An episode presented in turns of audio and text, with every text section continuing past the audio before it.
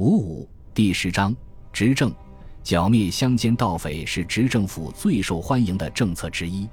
拿破仑认为，警务之道在于少罚重罚，但是匪徒威胁遍布法国广袤领土，为了消灭他们，他倾向于经常施加重罚。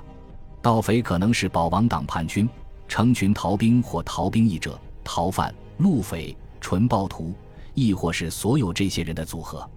就王朝。公共安全委员会、都政府也曾在乡村整治地方法纪败坏现象，但只有执政府才把能用的手段全都用了，也只有他成功了。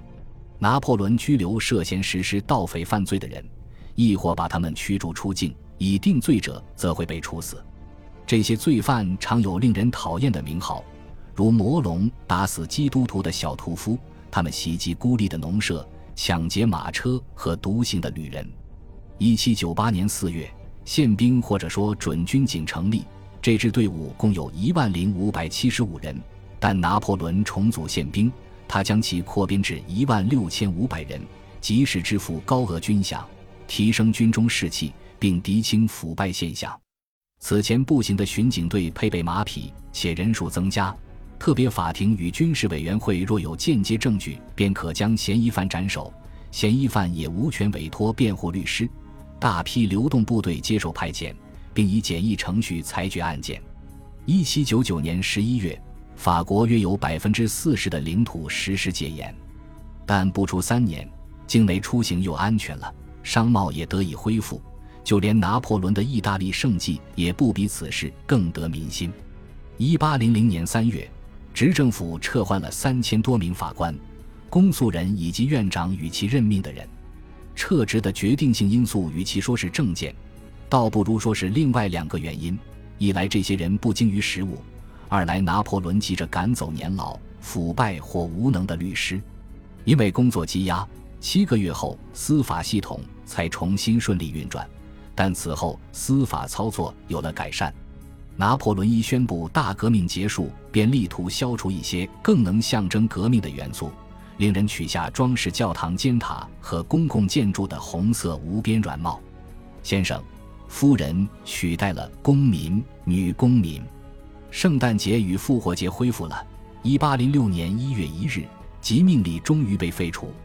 拿破仑一直在乎命名学的力量，于是他将革命广场改名为协和广场，并拆毁当地的自由女神巨像。协和，他后来写道。使法国战无不胜。他热衷改名仪式，还有旁例可证。他创造的内高卢共和国改成意大利共和国，英格兰军团改成大军团，统一广场，原王家广场改称福日广场。执政府时期，拿破仑自己的文风也有微妙的改变。大革命期间，他会写“始终不渝”“清正廉明”等陈词滥调。现在他用词更加透彻，如大严治。接下来，拿破仑劝说流亡者回国，条件是他们肯定不能指望取回财产。他最终恢复了流亡者的选举权与公民权。大革命时期，禁止入境的流亡者多达十万人。一八零零年十月，拿破仑在名单中删去四万八千人。一八零二年四月。名单上仅剩一千名不肯妥协的保王党人，很多旧王朝贵族疏远拿破仑，但不少知名贵族愿为他效力，如瑟居尔伯爵、吕讷公爵、纳伯讷伯爵、布罗伊公爵、塔利朗及莫莱。支持者中亦有一七八九年的底层贵族，如马尔蒙、雷米萨、贝尔蒂埃、勒德雷尔。一八零三年五月，约有百分之九十的流亡者回国。严重打击法国的大规模人才流失局面虽有好转。一八零零至一八一四年，拿破仑一共任命了二百八十一名省长，其中一百一十人是旧王朝贵族。拿破仑既迎合国外保王党，也安抚忘代保王党，并承诺大赦放下武器的朱安党人。他告诉叛党，督政府不公正的法律与反复无常的法案已经侵犯了人身安全与意识自由。若一八零零年二月十八日那天，叛军上交武器，他就完全赦免所有人过去的一切行为。艾蒂安·亚历山大·贝尼耶教士接受这些条件。不过，朱安党领袖路易德·弗罗泰、乔治·卡达杜尔、路易德·布尔蒙伯爵继续斗争。拿破仑把忠于他的主教称作神圣宪兵，贝尼耶也是其中一员。他成了奥尔良主教。拿破仑指示戴杜维尔将军坚决对付叛军。如果你要开战，那就打起精神，严肃对待，为此方能缩短战争。进而减少人类的悲痛。一八零一年年初，拿破仑成功斩除朱安党叛乱领导人。某些场合中，斩除既有比喻意，也有字面意。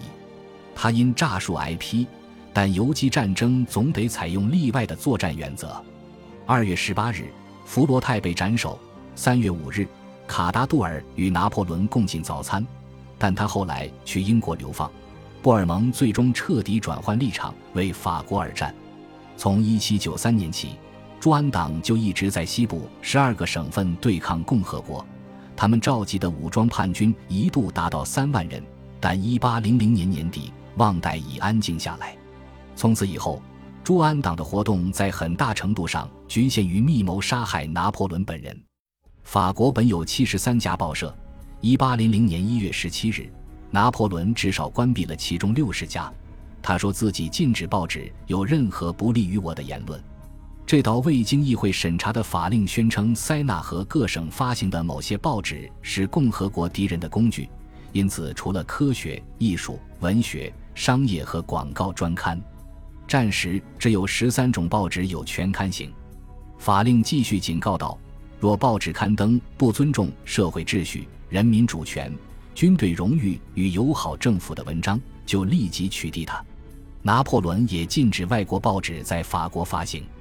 他认为，如果允许保王党与雅各宾派的报纸煽动不满，那就根本不可能促成民族团结。所谓的报纸中不乏极端小报，他们散布了很多言论，如拿破仑和亲妹妹波丽娜有近段关系。报纸这个词高抬了不少这类小报。但一月十七日的法令无疑沉重打击了法国的言论自由。若由政府控制，自由媒体可成为强大盟友。多年后，拿破仑说：“任他发挥，则如睡在火药桶旁。”还有一回，他说：“纸媒是兵工厂，它不能是私有财产。”他在意大利和埃及悟道精心策划的宣言有多大威力。现在他不会不准备控制国内舆论。在大革命之前。法国没有媒体自由的传统。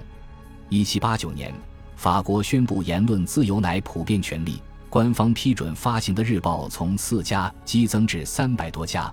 但早在一七九二年，政府就开始取缔日报，周期性的政治清洗也减少了报纸种类。一七九九年时，仅七十三家报社尚在。那个年代，普鲁士、俄国、奥地利亦无言论自由。一八一九年。就连英国政府也颁布了臭名昭著的六条法案，这些法律把煽动定义改得更严，导致三名编辑被诉。那还是在和平年代，而一八零零年一月，法国正同五国作战，且每个敌国都发誓推翻他的政府。按照当代标准，我们可以批判拿破仑的措施，但在他的时代和环境中，这几乎是标准的常态。法令颁行后。大部分记者没有改行，只是写稿时更倾向波拿巴主义。他们向贝尔坦兄弟的《辩论日报》、阿梅利叙阿尔的《政论家》以及《巴黎日报》等报纸投稿。保王党作家长期推崇拿破仑的严格法治立场，由于这个重要原因，他们开始歌颂他。报纸数量自然减少，但总阅读量在很大程度上没发生变化。拿破仑也将大批前保王党记者拉入政权，这表明他日趋保守。皮埃尔·路易勒德雷尔成为参政院参政。1808年，帝国大学成立，路易德·丰塔纳任校长，夏尔德拉克雷泰勒进入法兰西学术院。《世界箴言报》创立于1789年，莫莱伯爵称，他变得什么都不是，只是温顺的工具和新生的传声筒。该报系私人产业，但政府官员为其撰稿，地方媒体也依赖它，当它是官方小报。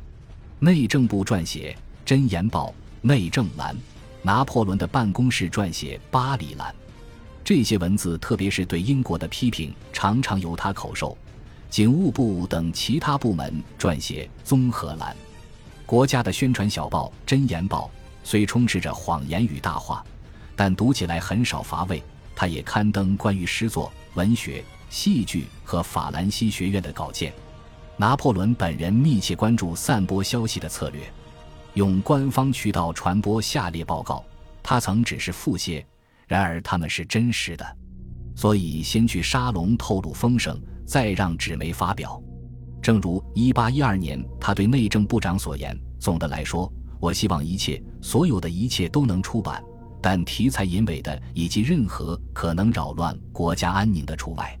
审查时应该只关注这两方面。”一七九零年，法国设立八十三个省或地区，从而分散了权力。